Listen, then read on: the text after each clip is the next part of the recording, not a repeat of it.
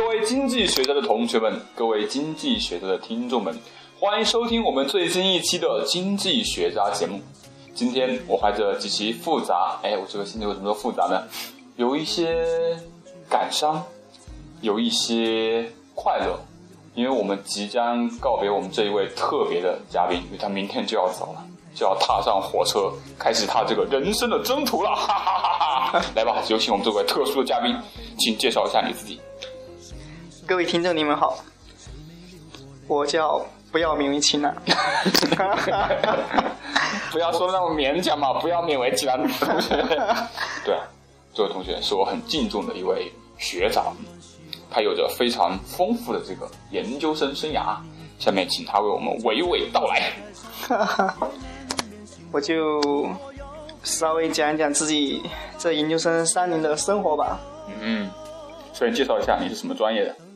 我是读 产业经济学的。产业经济学，你的主攻方向是什么？我的主攻方向，不妨就说一下你毕业论文是研究什么？这跟导师有关系的。其实我导师他主要是研究农业的嘛。哦。所以我们不得不研究农业。其实我本身 对这个行业并不是特别感兴趣的。不要勉为其难，学长，你有点勉为其难哦。哎，人生很多时候都是要勉为其难的，所以我希望自己可以。做到不要勉为其难这样的地步啊，这样的境界。那你自己喜欢、感兴趣的方向是什么呢？我自己比较感兴趣的，其实我研究生可以说有一半的时间都花在了证券啊，特别是股票上面嘛。因为我本科的时候就开始接触这个行业嘛，大二的时候我自己一个人就跑去开户了，那时候大概是三千块钱。因为那时候其实想法很简单嘛，我觉得我是读经济学的，我觉得股票要实践与理论并用是吧？对对，差不多这意思。因为股票它。很多信息嘛，它马上就跟一些经济环境是相关的嘛，而且又可以把课本上一些理论，就你说的实践跟理论相应用嘛，所以我自己就比较感兴趣的这方面。后来研究生可以说也发很多事情嘛，每天 一下课第一件事情就跑到宿舍去看盘。哎，我问你啊，你这看盘的心情，就是，就是它是不是真的是那种随着这个股票的涨涨跌跌来跌，也是有这个起起伏伏的？可能跟炒股的不同阶段有关系吧。刚开始的时候，比如你刚开始炒股的时候，可能那时候特别关心嘛。你看，一开始大二的时候，刚开始炒股开户的时候，那时候才一千五百块钱。每天一回宿舍，第一件事情就看看自己股票赚了多少钱，涨了一毛还，跌了一毛，其实没多少钱。你看，涨一毛，涨一块，涨一块也才一百块钱，是不是？那时候心情波动是非常厉害的，觉得哇，赚了一一百块钱，哇，这好开心。一周一周的伙食费就有了，结果第二天要跌了，对哇，这样的这样的这样的人生真是精彩。还好，每天生活在剧烈的波荡的，因为我们知道中世界上有两种股市，一种是股市，一种是中国股市，一个最难最坑爹的股市。是啊，中国股市确实是特别难炒。对啊，就是我还是要再啊衷心的再提醒一下各位广大的听众朋友们，珍爱生命，远离中国股市。也不能这么说了。嗯。那学长，那你这样的话就会到了第二阶段哈。那第二阶段是怎样？第二个阶段就就就是说，相对来说不会像之前那样子，之前就是每天都在看盘嘛，很多时候是玩短线嘛。短线的时候，很多时候就比较注重消息面嘛。短线。短线就是说，基本上一天。两天就是说以日来算的嘛，比如说两三天、一两天之内，你就把它股票买进卖出，买进卖出，它很多时候就是炒一种消息嘛。就比如说今天国家有什么一些政对哪个产业有一些扶持政策啊，不然就是它有一些男公司有一些利好消息呀，不然就一些什么并购重组消息啊，对这个公司会产生很大的影响，这时候就炒一种消息嘛。哦，是这样。炒消息就玩短线，但很多时候我们到我们手上的时候，其实很多消息已经是滞后的。不然就是说，它其实涨，等它涨完的时候，就涨得差不多了。它把最重要的消息放出来，这时候疯狂的涨，你刚好买进去，这时候别人就跑出来了。哦。股市里面有一句话叫做什么？叫做利好出尽嘛。利好出尽是利空嘛。也就是否极泰来嘛。哦，利好出尽是。是利空。就是。就所有的好消息放到了尽头之后。对对，到了尽头之后，它就拐点了。哦。所以很多散户的时候就在这拐点进去，所以他一进去啊，第二天看又跌了，第二天又套了。哎呀，所以再次用一下这个巴菲特的话提醒一下各位听众朋友们：股票要长期持有，就像谈恋爱一样，这样才能结婚。是啊，巴菲特说的没错，要长期持有，但是长期持有首先要对象很重要。你要是跟一个你不喜欢的女人长期持有，那是有痛苦的。所以你应该选一种自己比较，就是说你喜欢的女孩子，心仪的、比较合适的女子。这跟选公司也是一样，你要选那种你比较了解的公司。哦。你首先要比较了解她，你不了解她，比如说就像谈恋爱一样。你都不了解他，你就喜欢上他了吗？这肯定不不不长远的嘛。所以很多时候就是要分析这个行业啊，是不是是朝阳行业、夕阳行业啊？这行业里面龙头公司是什么？它有没有一些比较自己的优势嘛？本身公司有什么优势嘛？是不是在这行业是垄断行业啊？是不是它属于龙头啊？它的毛利率，当然还有财务指标，是它毛利率多少啊？是不是净利润啊？现金流量啊？等等等等等等，很多财务指标。勉勉 为其他学长，你有点面为其难，我一下子跟我灌输了这么多这个证券方面的知识。没有没有，给主持人自己证券从业资格证也过了，也很像。我都好，我都过了好久了，我都我大三的时候过了，现在都快研三了。可是至今还没买股票，至今都没有买股票。这是正确的选择，因为这几年真的没安静。对啊，弱弱问一句啊，不要勉为其难学长啊。你跑过大盘了吗？跑过大盘吗？应该说，呃，前面几年有，但去年没有。去年是因为什么事情？去年，去年一个是本身去年中国股市非常难炒嘛，行情非常差，去年经济一直在。走下坡路嘛，就是紧缩嘛，一直在紧缩，而且领导层又犯戒嘛，所以很多政策给人造成一种不稳定性嘛。等一等，等一等，我不知道我听错了，我怎么听到你在说领导层在犯戒呢？你是在说换届对吧？对 对对，换届。我说这样的话，我们节目会不会和谐的？因为领导层高层属于换届阶段，所以很多时候换届阶段对换届，所以他这时候一些政策的没有出台，所以很多人在观望，企业在观望嘛。只有一种稳定的政策，企业才有信心，就是说增加投资啊，这样整个居民有信心增加消费嘛。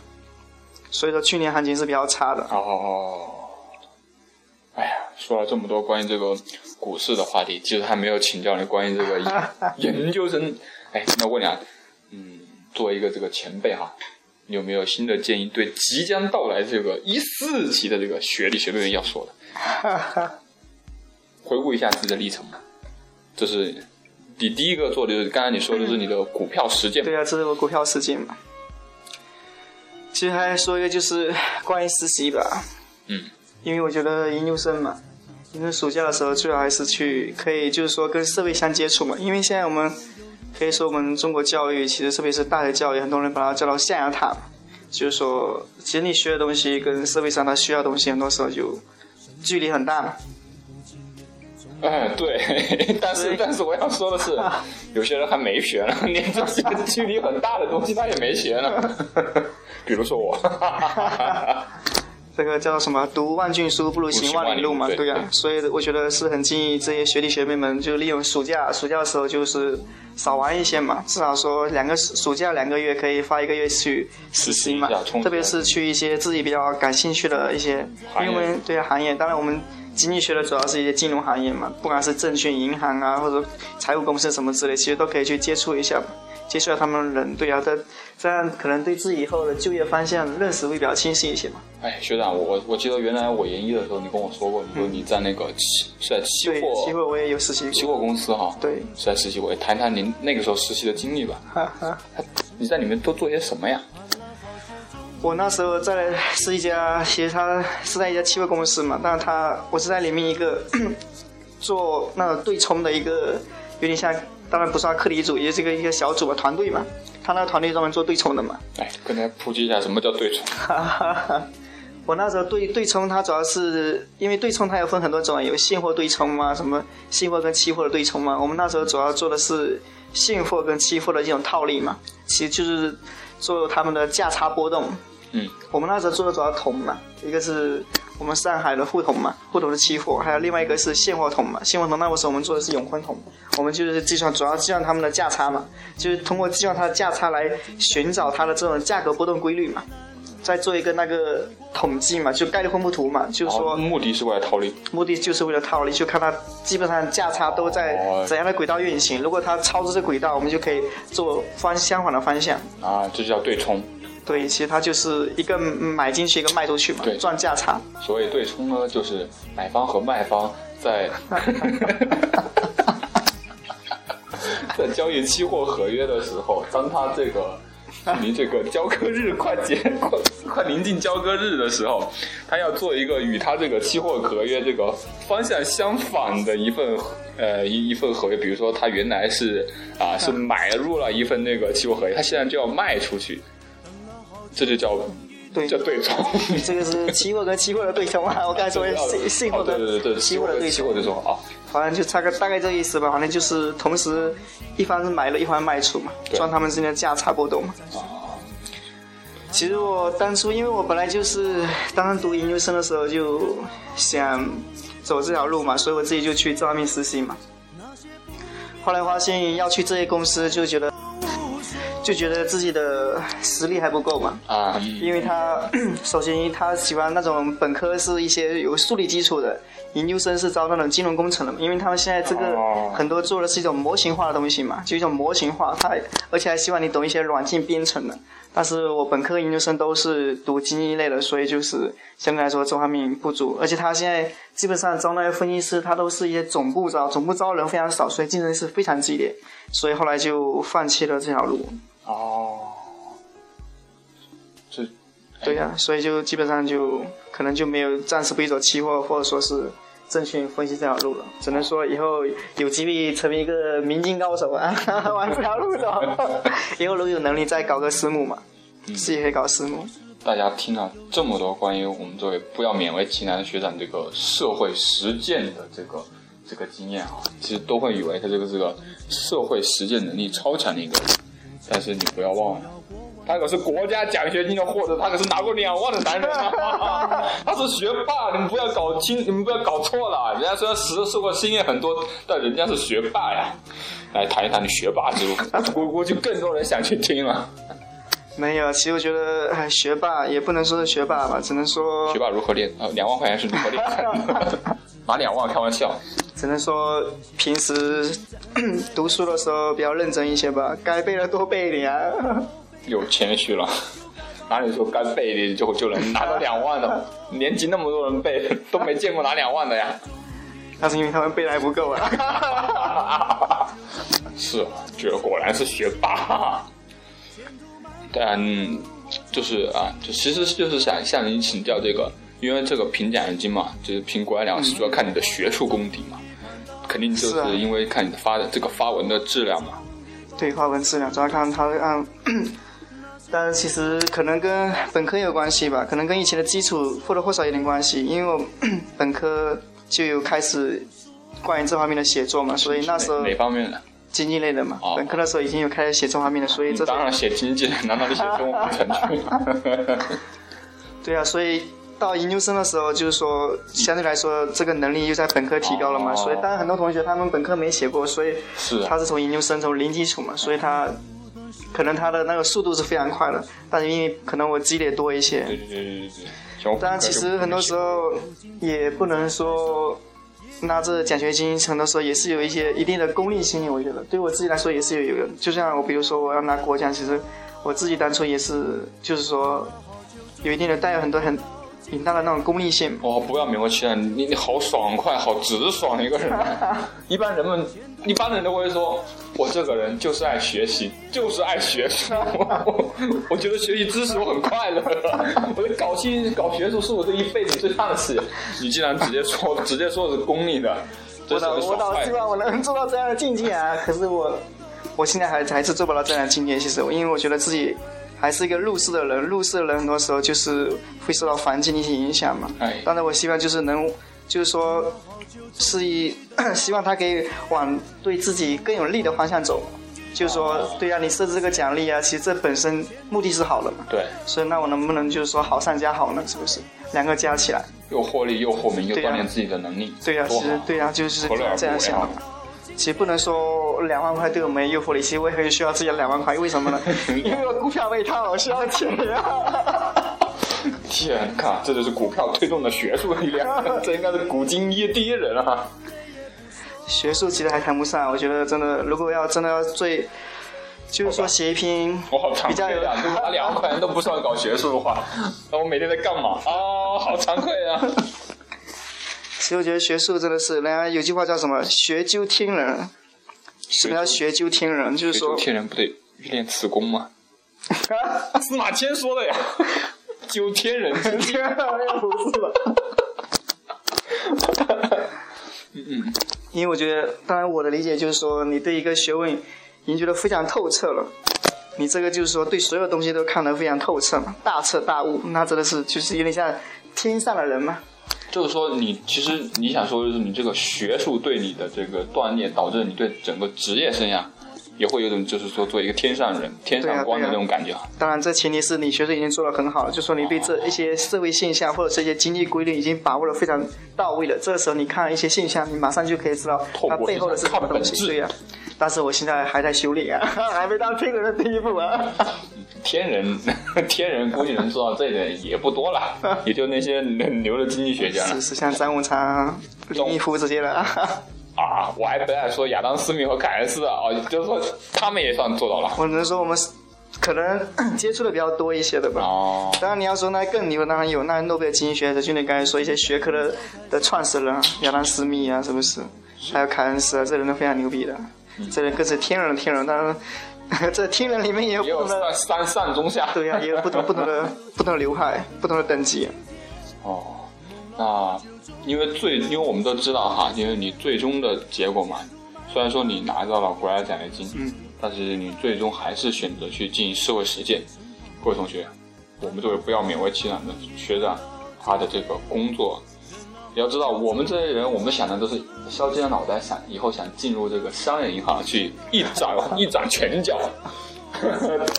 不要没有其他学长更狠，他直接去负责那些管管银行的机构，中国人民银行。但是为什么想来要去这个报考那个央行呀？其实我觉得这可能跟每个人的职业对职业的这种想法不一样吧，或者说是每个人他在选择职业的时候，他应该结合自己的优势，他要知道自己优势在哪里嘛。因为现在商业银行，我们大部分学经济学去商业银行，可能更多的是一种，当然我也是听我一个学长跟我说，他更多是一种叫关系型的营销嘛，就是说商业银行，因为它本身业绩压力比较大嘛，所以你这时候就是要接触很多人，要搞很多营销类的工作嘛。比如说你需要季度考核，需要多少存款、多少贷款、多少理财产品，这些都是需要有人脉的，需要有推销的。各位同学，你你们知道吗？这个光大银行要求的是，就是说那存款业务是日均五千万，交通银行是日均两千万。大家听的这个什么概念吗？也就是说，在一个户头中的话，你的总户头要有两千万在里面，你才能说完成这个月的这个标准任务。对啊，如果你这种业绩指标没有完成的话，其实就绩效可能绩效奖金就比较少嘛。基本工资只有两千五哎，两千五哎，农民，哎，我当然不是说农民工呃不好，就是说，呃，比如说我们读了研究生嘛，我们的工资好歹来说就是跟他差不多嘛，我们不敢说比他高，我 们跟他差不多可以吧？跟你说要让自己过得比较体面一些嘛，是不是？好歹让他体面一些，读了那么多书。对啊，所以我就是觉得自己的优势没有，不是在说，就是说做这些业务方面的。做人脉、做业务、做关系哈，对，我觉得自己优势没在这边嘛，我自己优势可能是在这个 管这些人。也不能这么说吧，只能说自己的优势在就是说写一些东西，或者说是研究吧，研究这些东西吧。人民银行是做研究的，人民银行它本身也会做一些课题嘛，它本身也要做一些课题，比如说对现在就是说社会上的一些资金状况怎么样，有没有发现前方啊，是不是利率怎么样啊，哦。企业的贷款啊？压力大不大？啊，中小企业贷款会不会，到底现在整个社会的融资是属于怎样的情况，还有就货币发行属于怎样的情况。我现在有点明白了为什么选择人民银行了。你是把你是把学术跟职业是合为一体了，因为这个工作它兼具两者的性质啊。对啊，因为他人行本身就要做很大量的调研，而且大量调研报告，其实它就是对一些社会一些金融现象的一种归纳总结嘛，其实有点跟学术有点像，所以我觉得自己的优势在这里嘛。既发挥了这个学术的这个自己的这个兴趣特点，又能够为自己赚入一个体面的生活，维持一个体面的生活，真会想，很好。其实这 只是现在自己想象中的职业吧。当然，其实很多时候去这些机关单位做事情，其实在中国这种关系型社会里，或多或少还是这方面也是要锻炼的，也需要思考的。我今天就就因为我明天就要回去了，所以我今天就找我们的副院长聊一聊嘛。我就找他聊一聊，他就是啊，对，不是你导师，你导师还没回来呢。老师在美国。我们我们这位不要勉为其难的学长，他的那个导师是我们经济学院的副院长。当然，我现在说的这个副院长又是另一算我的位副院长第二导师吧。第二导师 啊，我就问他，我说老师，我明天要走了。我后来问他一个问题，我说学生想请教您一个问题。嗯，你说吧。我说，我假装一下，我假装一下，假装一下，你说吧，请你说吧，不要勉为其难，同学。你有什么要跟为师说的？为师不会不告不不告诉你。老师，我想请教您一个问题，哎，就说我现在马上要去机关工作了，因为我觉得哎不错，这个机关跟学校毕竟是两个不同的环境嘛。我想问您的就是说，我在工作当中要如何处理，就是说我自己的跟领导的关系啊，比如说跟同事的关系啊。现在不是中国这种社会，对啊，办公室政治啊，好可怕啊！对啊、很很，就是说大家都在搞关系，搞关系，不知道你怎么看待这个问题的？学生现在有点困惑。是，我也很困惑。还有老师跟我这么说，他说哎，老师你说，中国这个社会确实是很注重关系，但是你首先就是说对自己的定位要清楚。你首先是一个职工，一个职工进去，首先最重要的事情是什么呢？把自己本分的工作做好，也就是说，把应该你做的事情你要把它做好，做好，不是说随便应付一下。当你把自己的工作做好、做出色了，这时候领导他们自然会看到，看到你自然他会把一些比较，他会信任你，他会把一些比较重要的东西交给你，他慢慢就会赏识你。这样你跟领导的关系自然就比较融洽，而不需要说，说是溜须拍马去呃，对啊，我去特意去奉承你，干嘛干嘛，其实他没必要。你只要把自己工作做好，你是金子，大家已经是群众的眼睛是雪亮，他会看到的。就是让领导看到你的能力，就是这个意思。对，就是说没必要刻意的说要去讨好领导干嘛干嘛。他、哦对我觉得这句话说的是挺有道理，做好自己的事情，是，别的东西就随老天爷了。是是是，这对我觉得对我们还有对这个各位这个广大听友也应该是有所启发的。虽然说我们都常常抱怨嘛，就是啊，可能在中国这个人情社会啊，这要送你那要送你，然后在官场或者是在其他地方，可能存在着这些什么拍马呀、奉承这种现象，自己感觉不甘，也很讨厌，就是说擅擅长这种伤人。是是是，但是你看，我们中国社会要发展，它要发展总是要那些有能耐的人去推动的嘛，光靠这些人是做不了的。所以说，还是说要是做好自己的本职工作，敬业乐群哈。没错。那我们的不要勉为其难学长，呃，君将 君将离别，那对我们有什么忠告呢？首先就是，就因为像我是你的这个下一级嘛，我们也即将进入这个，应该说在下学期进入这个求职的这个，很很让我们蛋疼的一个。对我们有有什么忠告呢？可以分享一下你在那个求职去年这个求啊、求职过程中的经验吗？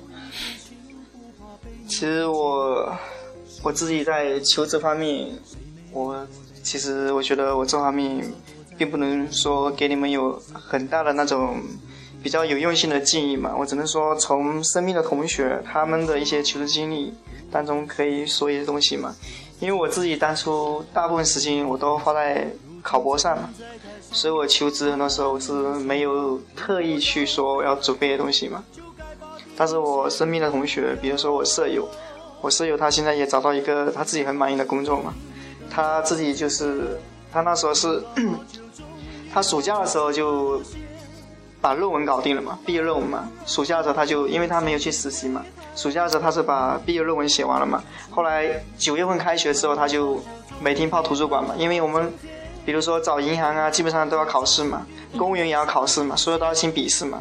你笔试过不了，那就不要说面试了。所以他基本上是九月份、十月份、十一月份这三个月都在图书馆好好读了三个月的行测啊，什么申论啊，还有一些什么银行从业考，就银行那那方面的什么什么招聘考试那种书嘛。他读了三个月，其实后来他笔试基本上所有的笔试都过了嘛。对啊，所以他。基本上面试机会特别多嘛，哦因为他笔试都过了，对，过都可以了。对呀，他其实也花三个月嘛。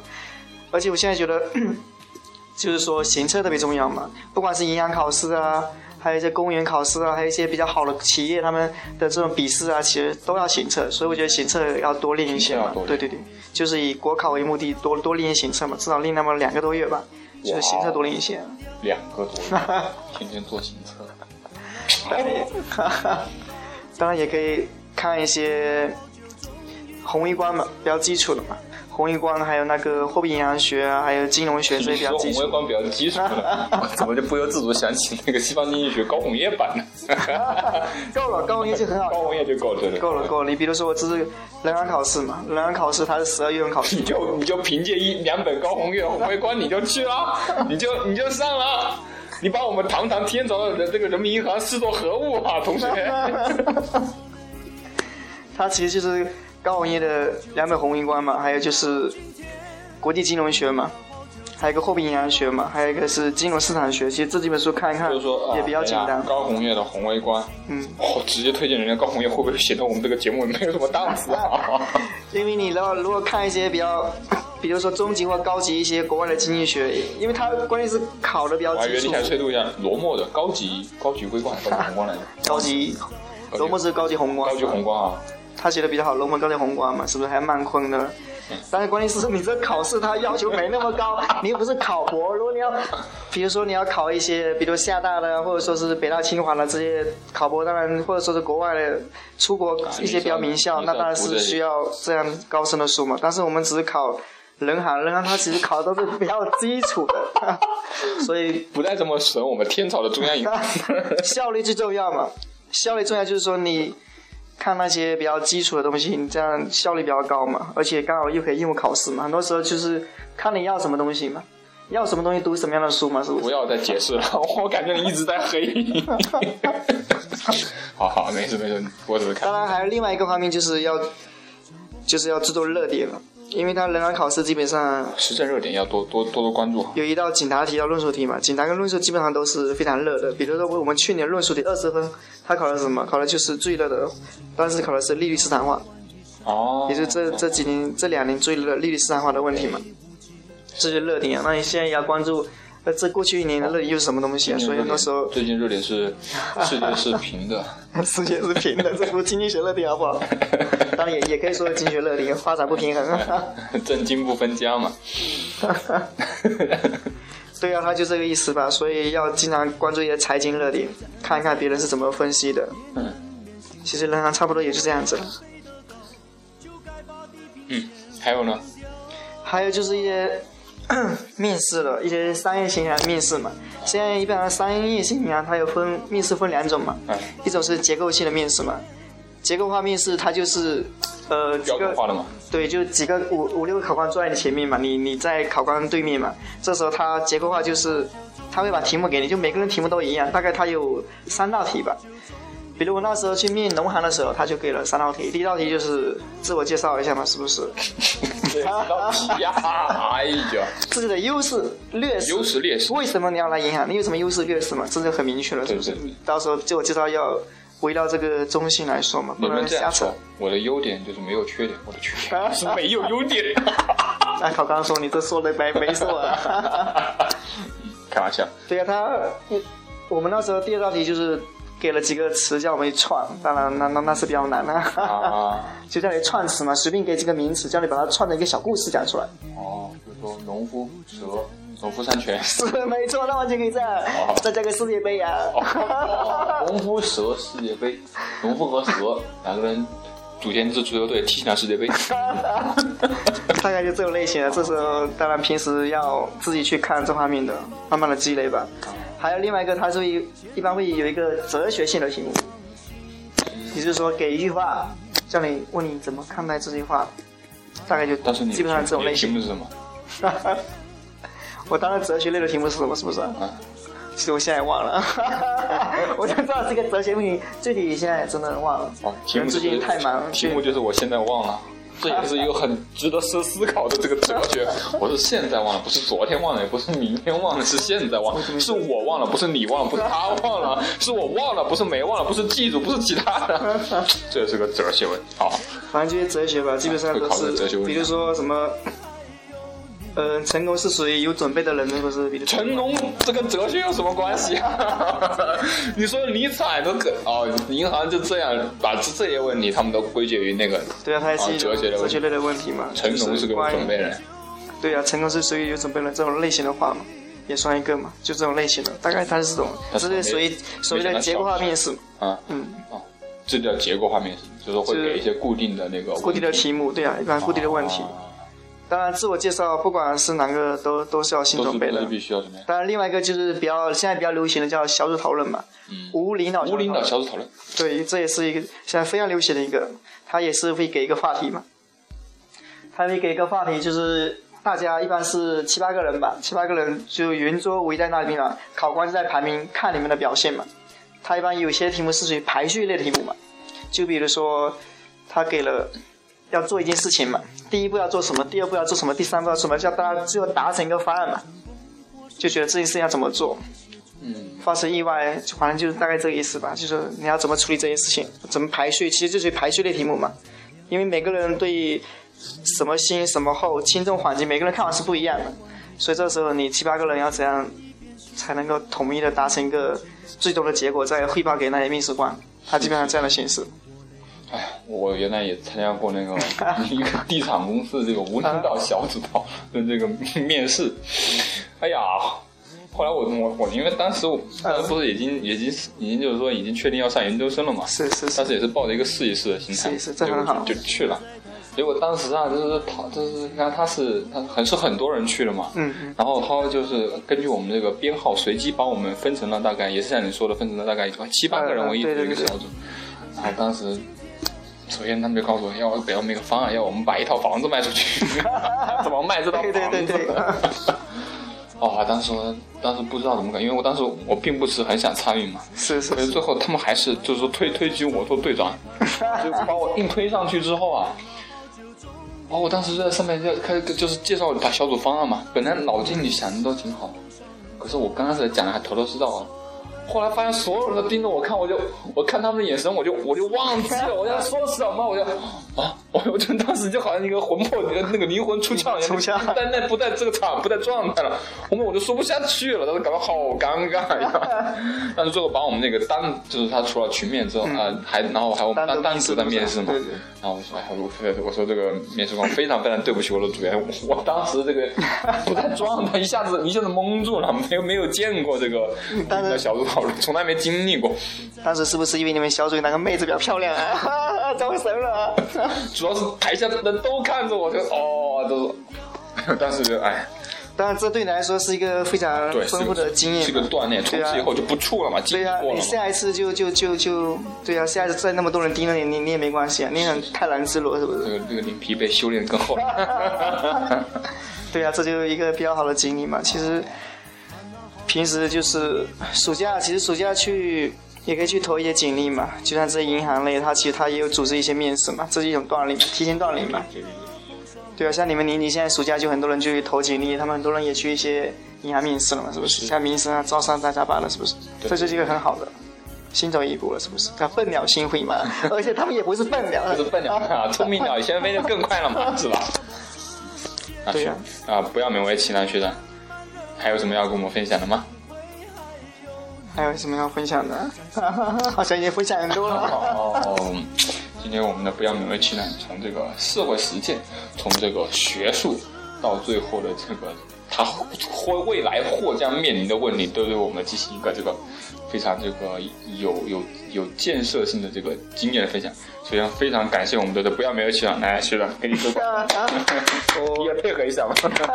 我最后想说一句话，就是，嗯 我相信我们的学弟，我们学弟学妹都很优秀，我觉得他们肯定会长江后浪推前浪，特别是主持人绝对长江后浪推前浪。谢谢谢谢谢谢谢谢我们不要没人称赞的基恩，希望我们能在接下来一个学期放飞属于我们自己的梦想。是是是，好好努力各。位各位，对对对好好努力好好努力那我们最后就拜拜啦，拜拜拜拜。好，再见。哈哈走过岁月，我才发现世界多不完美，成功或失败都有一些错觉。沧海有多广，江湖有多深，曲中人才了解。生命开始情不情愿，总要过完一生，交出一片心，不怕被你误解。谁没受过伤，谁没流过泪？何必要躲在黑暗里，自顾又自怜？我不断失望，不断希望，苦自己惨笑与你分享。如今站在台上，也难免心慌。如果要飞得高，就该把地平线忘掉。等了好久，终于等到今天。梦了好久，终于把梦实现。前途漫漫任我闯，幸亏还有你在身旁。盼了好久，终于盼到今天。忍了好久，终于把梦实现。那些不变的风霜，早就无所谓。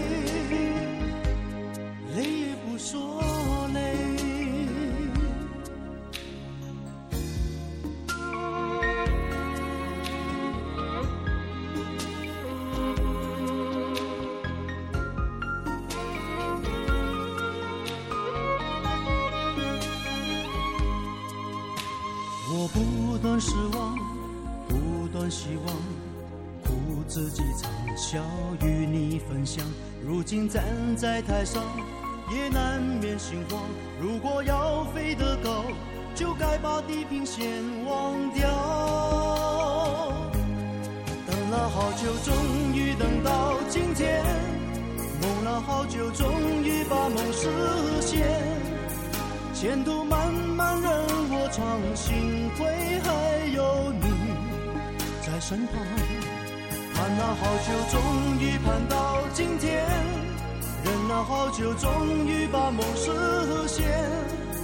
那些不变的风霜，早就无所谓，累也不说累。等了好久，终于等到今天；梦了好久，终于把梦实现。